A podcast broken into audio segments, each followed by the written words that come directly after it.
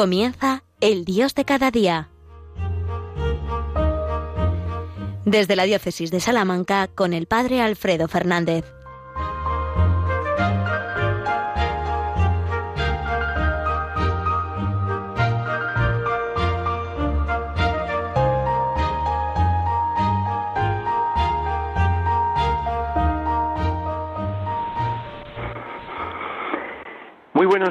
Queridos amigos, queridos oyentes de Radio María. Una semana más, un día más, nos encontramos aquí en el programa El Dios de cada día, justo después de la misa, del momento más importante de todo el día, de toda la programación de la radio de nuestra Madre, pues para seguir rastreando las huellas del Señor, cómo Él se sigue haciendo presente, cercano, accesible, inmediato a nosotros en el día a día, en las distintas y pequeñas circunstancias que cada día nos toca ir viviendo. Habla el Padre Alfredo Fernández desde la Diócesis de Salamanca y un día más nos ponemos en presencia del Señor, en su sintonía, en la sintonía de su, de su radio, de la radio de su madre, para que de su mano podamos ir descubriendo su adorable presencia. Y como siempre, para entrar en sintonía con el Señor, hacemos un momentito de oración inicial, para que así podamos escuchar lo que el Señor hoy quiera decirnos y quiera iluminar pues todos los que a todos los que hoy estamos escuchando su, voz, su palabra a través de la radio de, su madre, de la Santísima Virgen. Señor y Dios nuestro, Creador y restaurador del hombre, que has querido que tu Hijo, palabra eterna, se encarnase en el seno de María, siempre Virgen. Escucha nuestras súplicas y que Cristo, tu unigénito, hecho hombre por nosotros, se digne hacernos partícipes de su condición divina.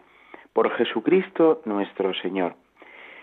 Pues sí, queridos amigos, puestos en la sintonía del Señor, con esta oración que ha sido la oración de este día 17 de diciembre, la oración con la que culmina las distintas horas de este día, las horas de la liturgia de las horas, y también la oración colecta de la misa de hoy. Estamos en el día 17 de diciembre, la primera de las ferias mayores del Adviento.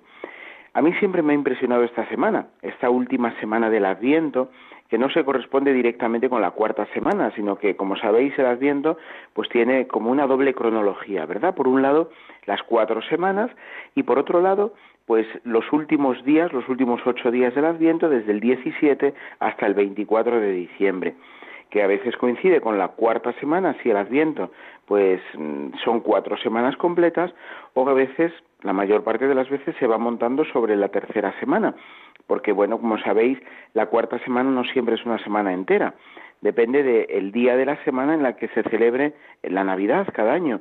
Este año, el día 25 de diciembre, el día de Navidad, es miércoles, por lo tanto la última semana queda pues un poquito reducida, la cuarta semana es solamente media semanita. Es una pena porque es tan precioso el tiempo del Adviento, ¿verdad? Que, que y es además tan tan elaborado, tan pensado en los distintos textos y en la liturgia de la Iglesia, que es una gozada poderlo vivir entero. Pero bueno, cada año pues tenemos que irnos adaptando a según el calendario nos va marcando las fechas. Bien, pues, pero lo que sí que es importante es que los últimos días, la última semana, la Iglesia nos invita a, de alguna manera, dar un giro, ¿no? Estamos desde el principio del Adviento viviendo la gran virtud del Adviento, que es sin duda la esperanza. La esperanza ante la venida del Señor. El Señor viene. Y el Señor viene a ser Dios en nosotros, a hacerlo todo en nosotros. El Señor viene a colmarnos de sus dones, de su alegría, de su presencia y en definitiva de su vida.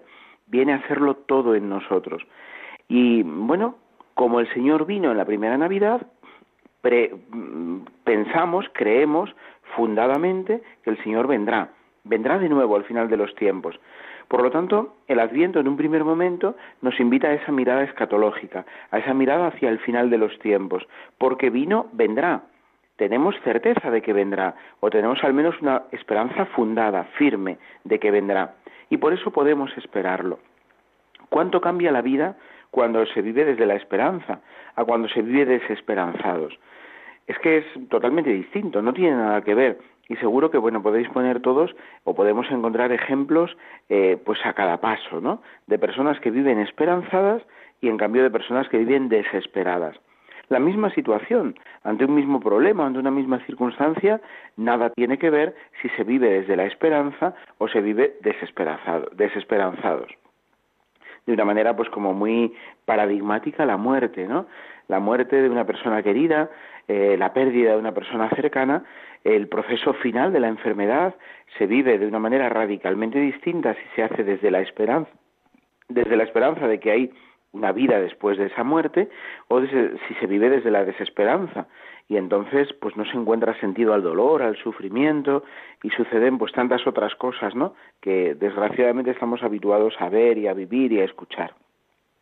La esperanza, por tanto, es un motor que nos lleva a vivir la vida pues de una manera nueva, a entregarnos en las distintas circunstancias que nos toca vivir y hacerlo también pues desde una alegría serena esa alegría a la que nos invitaba también el domingo pasado, el tercer domingo de Adviento, el domingo gaudete, el domingo del gozo. Alegría serena que nace de la certeza de que el Señor viene, más aún de que el Señor está ya cerca. Cuando creemos que el Señor está a nuestro lado, ya no nos asustan tanto las dificultades. Las dificultades siguen estando ahí, los problemas que teníamos los seguimos teniendo, pero ya no los vivimos desde la angustia, desde el miedo, sino que los vivimos desde la confianza en que no somos nosotros los que en último término vamos a responder o vamos a resolver los problemas, sino que es el Señor mismo el que nos va a ayudar a superarlos.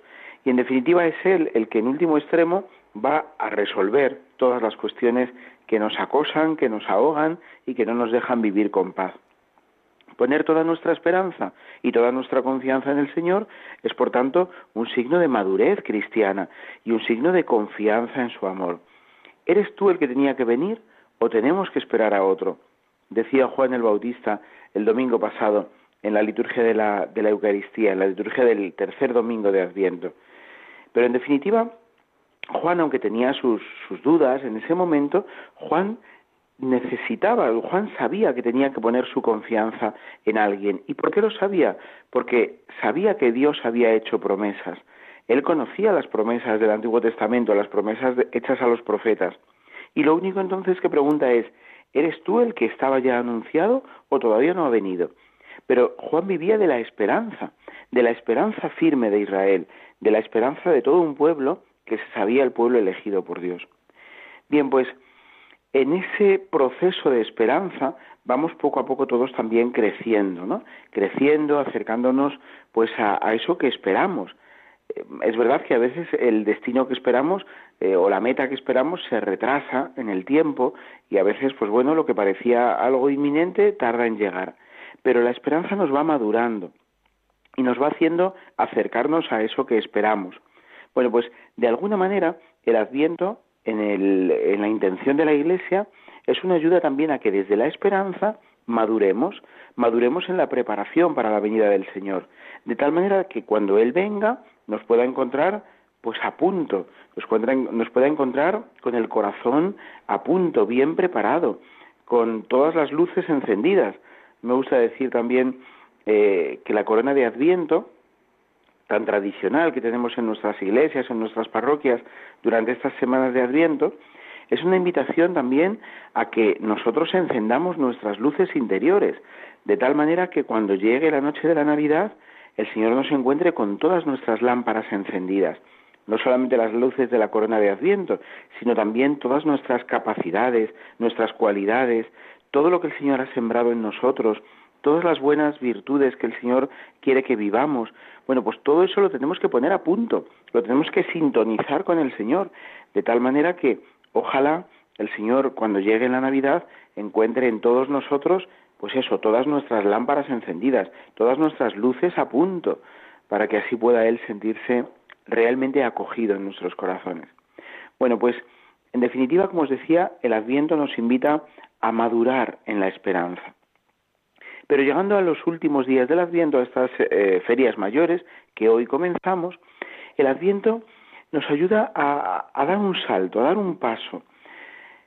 Si durante la primera parte del Adviento hemos mirado sobre todo a la venida final del Señor, a esa venida escatológica, a esa venida al final de los tiempos, ahora, en los últimos días, la Iglesia nos invita a, a centrar la mirada, como a concentrar, a cerrar un poquito el objetivo y a mirar el acontecimiento de la primera Navidad, sin olvidarnos de la venida escatológica, por supuesto, de la venida final, pero sí a volver a, centrar el corazón y, y la mirada a volver a enamorarnos, diría yo, de la primera Navidad, de esa primera Navidad que, que, que, llenó el corazón de San Francisco de Asís y que por tanto él quiso representar en los Belenes, ¿no? Eh, preciosa, por, por, cierto, la carta que, que, el, Santo Padre, el Papa Francisco, a quien hoy felicitamos de una manera especial, hoy en el día de su cumpleaños, y rezamos especialmente por él, como, como cada día él nos pide. Bueno, pues el Papa Francisco nos ha escrito una carta preciosa al principio de este Adviento sobre el admirable signo del Belén, ¿no? Bueno, pues la Iglesia en estos días nos invita, como digo, eso, a, centrarnos en el Belén, a centrarnos en ese acontecimiento inicial de, nuestra fe, ¿no? Que es eh, la encarnación y el nacimiento, la natividad del Señor. De alguna manera, esto nos hace pasar entonces de la esperanza al asombro. Y eso es lo que quería, en lo que quería detenerme hoy especialmente. De la esperanza al asombro. El asombro es otra actitud que a veces quizás hemos descuidado un poco, ¿no? Eh, nos ha jugado quizás a veces malas pasadas nuestra racionalidad, que por cierto tenemos que seguir cultivando, por supuesto, ¿no? Tenemos que seguir eh, razonando nuestra fe, porque nuestra fe es razonable, pero no podemos perder la dimensión del asombro, porque nuestra fe sobrepasa nuestra capacidad racional. Y aunque tengamos que seguir pensando la fe y encontrando razones para creer y dando razones de nuestra esperanza, todo eso por supuesto que tenemos que hacerlo siempre, no podemos olvidar el asombro. Y yo creo humildemente que, la Iglesia nos invita precisamente a eso, especialmente en estos días, a asombrarnos, asombrarnos ante la venida del Señor, asombrarnos ante la increíble audacia de un Dios que siendo todopoderoso se hace todo amor, se hace pequeñito en la carne de un niño, de un recién nacido, para que todos podamos abrazarle, para que todos podamos sentirle cercano. Pensad si no, ¿qué suscita en nosotros, qué suscita en cada uno de nosotros un niño recién nacido, un bebé, cuando lo vemos, cuando lo contemplamos, más aún cuando lo podemos coger en brazos? Saca lo mejor de nosotros mismos. Ante la fragilidad de un bebé, uno se siente conmovido, y, bueno, pues todos nos hacemos un poco como niños, ¿no?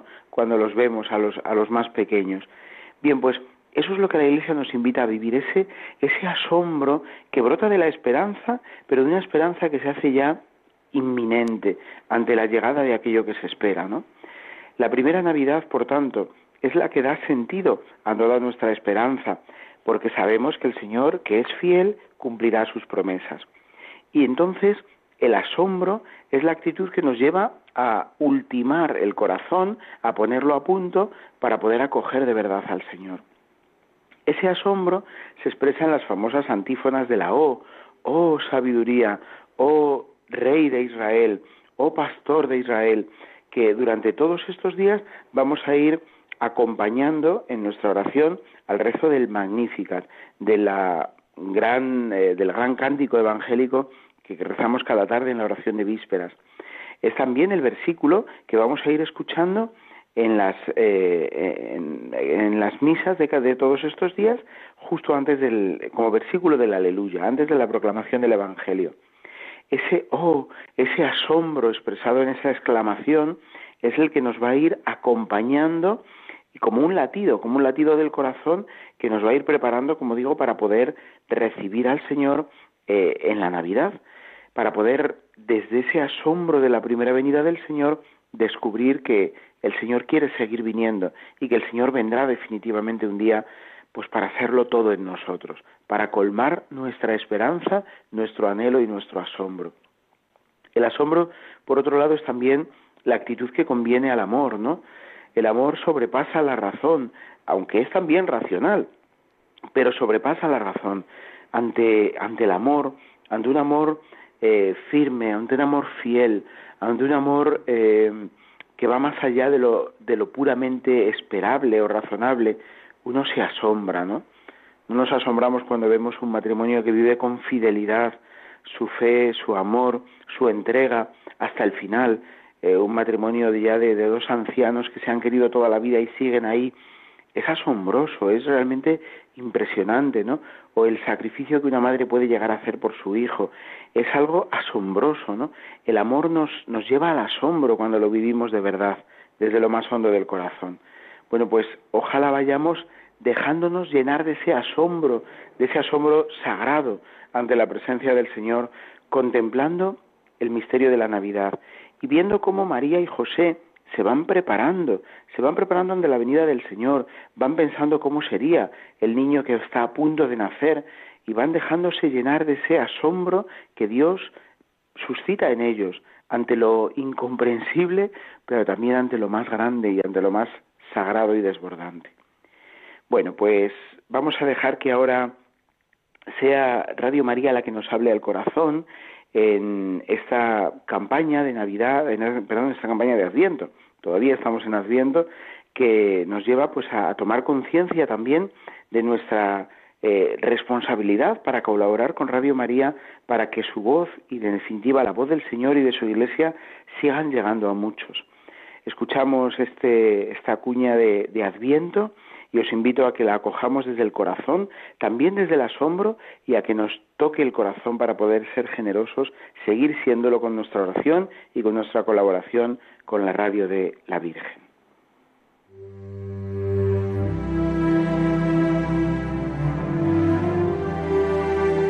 Jesús vino, Jesús vendrá, Jesús viene. Vino al seno de María Inmaculada, vendrá al final de los tiempos y viene cada día a sanar las heridas de nuestro corazón, a darnos esperanza y conducirnos a la salvación eterna. Sin embargo, aún son muchos los que no conocen a Jesucristo. Por eso, Radio María quiere colaborar con la Iglesia en el anuncio de la buena noticia del Salvador. Para ello, necesitamos tu ayuda. Oración, compromiso voluntario y donativos nos permitirán prolongar la voz de Juan Bautista y preparar los caminos del Señor. Puedes informarte de cómo colaborar llamando al 91 822 8010 o entrando en nuestra página web radiomaria.es. Radio María, la fuerza de la esperanza.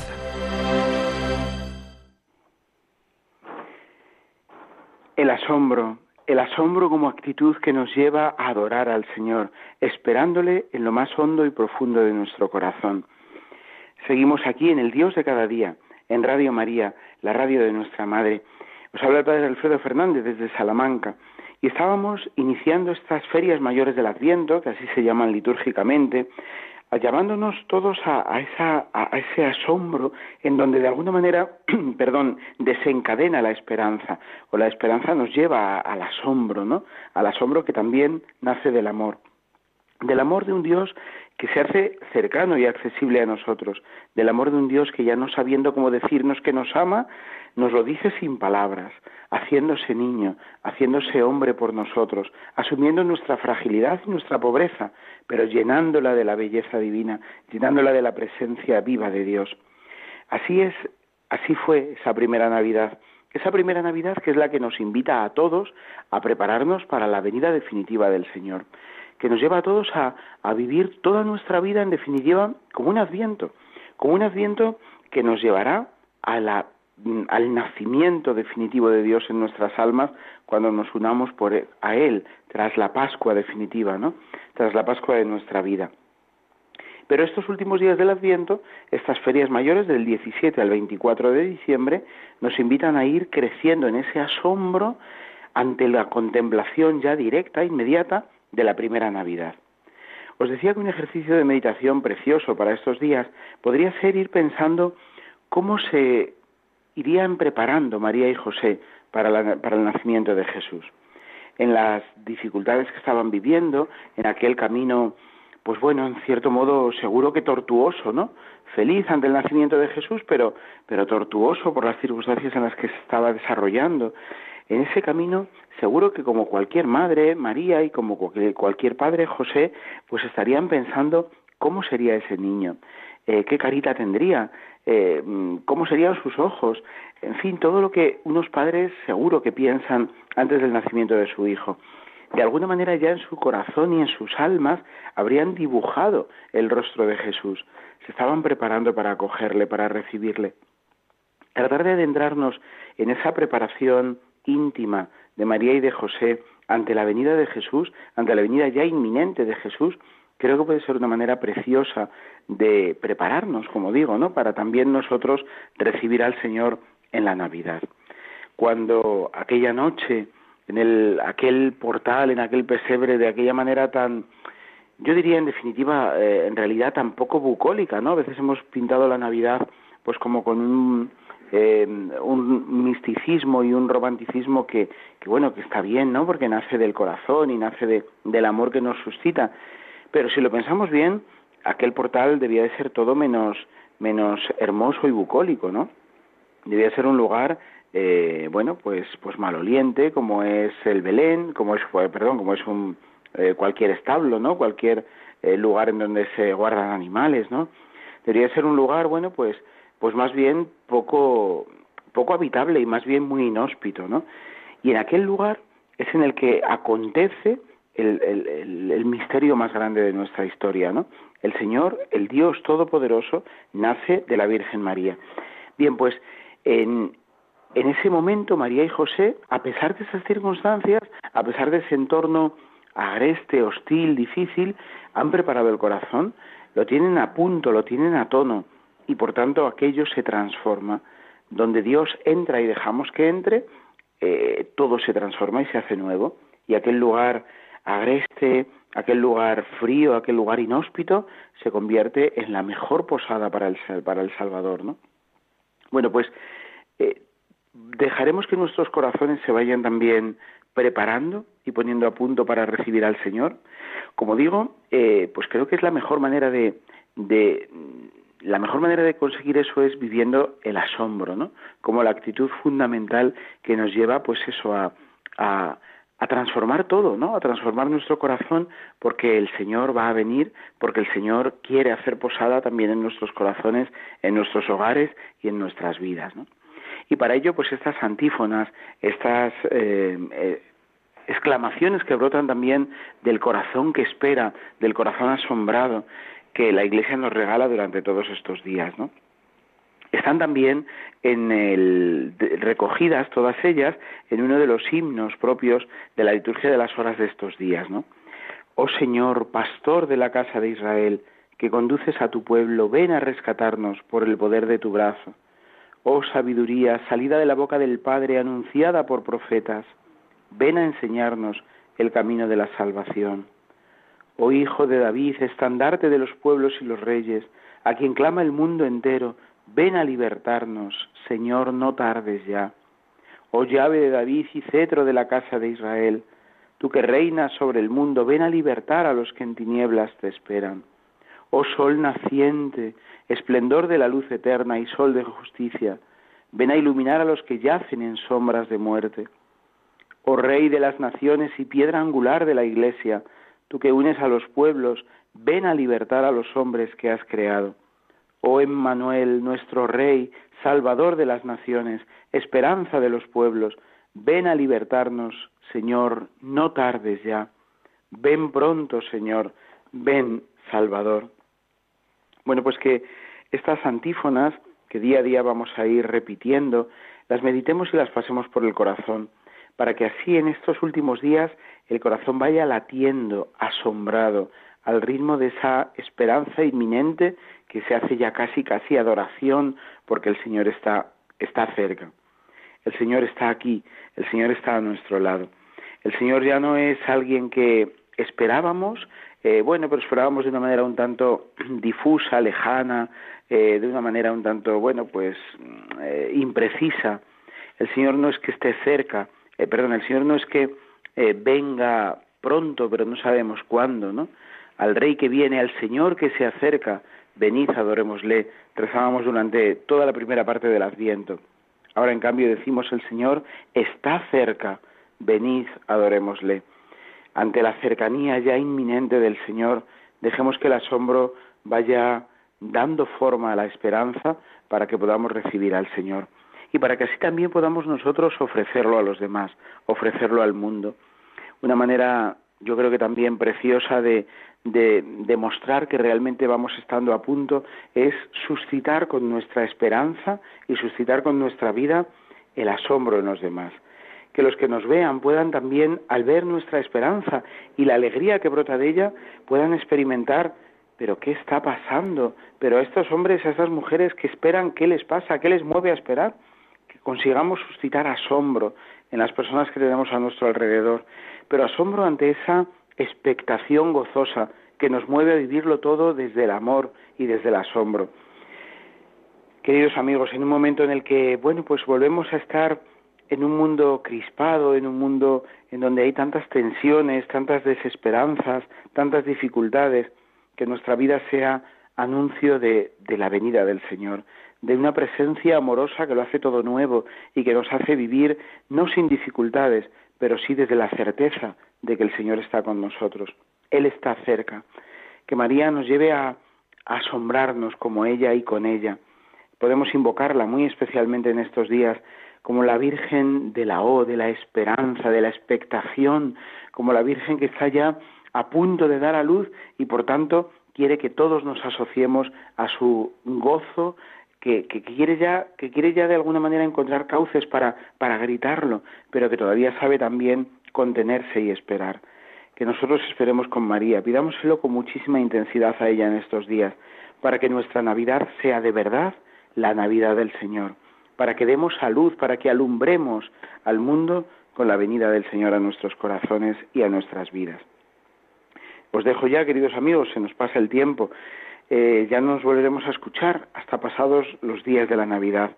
Por tanto, muy unidos en la espera del Señor y muy unidos en el gozo de su venida y de su presencia. Felices y santos días, queridos amigos. Que la bendición de Dios Todopoderoso, Padre, Hijo, y Espíritu Santo descienda sobre vosotros.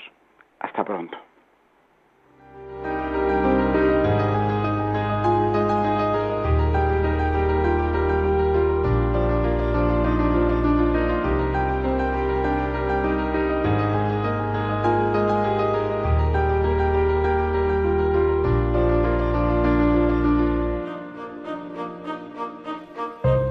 Han escuchado en Radio María el Dios de cada día. Hoy desde la Diócesis de Salamanca con el Padre Alfredo Fernández.